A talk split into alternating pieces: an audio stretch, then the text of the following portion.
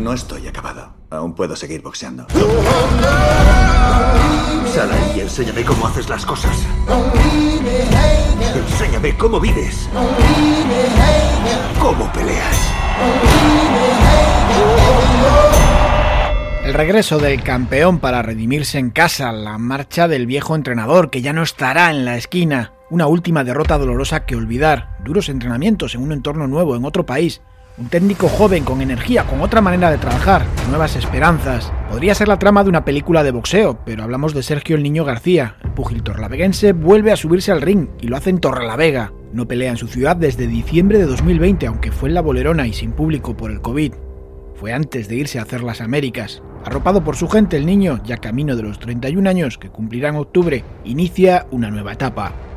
Pues sí, hombre, las ganas siempre, siempre son, ¿no? Y más estar allí, estar allí delante de mi público. Se ha podido realizar una buena, una buena velada gracias a instituciones, Ayuntamiento de Torlavega, eh, Gobierno de Cantabria, Consejería de Deportes y sobre todo a la afición, ¿no? que siempre, siempre responde. Y, y, gracias a ellos pues se puede hacer, se puede hacer ahí una velada y retomar y ver si podemos continuar al nivel que queremos o, o no. El rival del sábado es un completo desconocido, un argentino llamado Ricardo Sebastián Cabaña y apodado El Lobby. Con 31 años solamente acumula 9 combates profesionales con una derrota y solamente 3 caos en sus 8 triunfos. Sergio, casi con la misma edad, acumula 33 combates, 14 caos y solamente 2 derrotas. El argentino le dejó un recado al torlaveguense en redes sociales, pero lo previsible es que sea poco más que un sparring.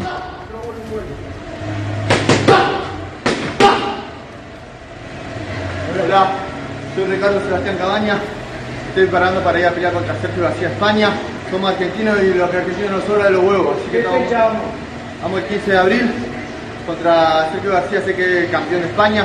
No le tenemos miedo a nadie, lo respetamos como rival obviamente, pero no tenemos miedo a nadie. Somos argentinos y vamos por todo. El boxeador cántabro muestra todo el respeto del mundo por el púgil argentino. Pues yo respeto a todos los rivales. Eh, y más un rival pues que, que viene hasta aquí, eh, como él dijo, no tiene miedo a nada. Yo respeto a mis rivales, me he preparado como si fuese un campeonato del mundo, porque esto es boxeo y puedes ir ganando la pelea y que te cojan una mano y, y la gente me dice, ¿y en el futuro? Y en el futuro, y digo, mi futuro es el sábado. Después del sábado, si todo sale como tiene que salir, pues hablamos de más, ¿sabes?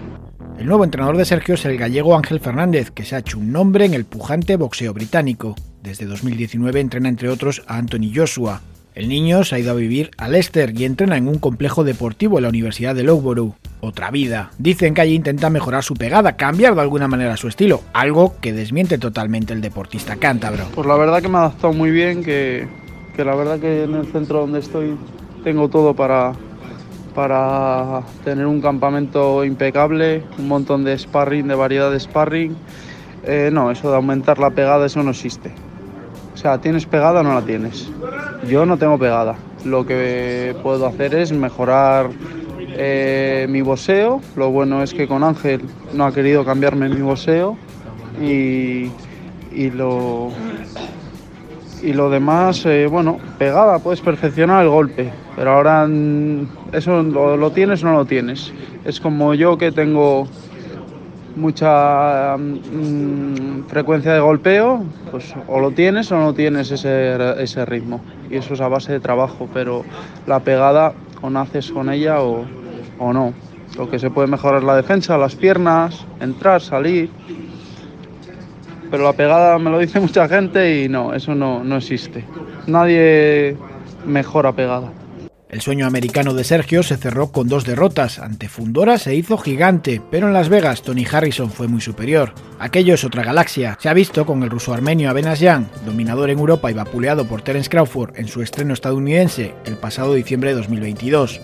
El niño ya ha demostrado que puede dar la talla allí, que está a ese nivel. La Torre del Infierno, el apodo de Fundora por su estatura 1,98, siendo un peso super welter, cayó sorprendentemente y perdió su título del Consejo Mundial de Boxeo el pasado 9 de abril, ante su compatriota Brian Mendoza, que le tumbó en el séptimo asalto. Ojalá una revancha del cántabro contra el estadounidense. Sergio, como en cualquier guion de una buena película de boxeo, merece otra oportunidad en Estados Unidos. Objetivo, objetivo hacer peleas de primer nivel, que ese es el objetivo, y estar en la primera liga. Si, si no estoy en esa liga, el día que baje ya de esa liga de, de buenas peleas, eh, pues ese va a ser el momento en el que me retire. Y la pelea de Harrison, ya lo dije, es una pelea en la que él me ganó, mm, entré a su juego, ellos supieron hacer mejor pelea que nosotros, nosotros no supimos cómo, cómo entrarle, entré en su juego, entré con el corazón y con las ganas y, no, no, tuve la inteligencia para, para, hacer mi pelea ahí. Y él me ganó. Con Fundora sí que fue más parejo y, y bueno, ganas o perdiese tuve buenas sensaciones. Con Harrison ya te digo que me sentí que perdí. De principio a fin me perdí. Sergio el Niño García volverá ya adulto al máximo nivel, seguro. Los campeones siempre vuelven y las películas casi siempre acaban bien. De momento en esta serie el primer episodio de la segunda temporada se inicia este sábado en el pabellón Vicente Trueba, en Torlavega. ¿Cuándo podré volver a pelear? ¡Qué guay!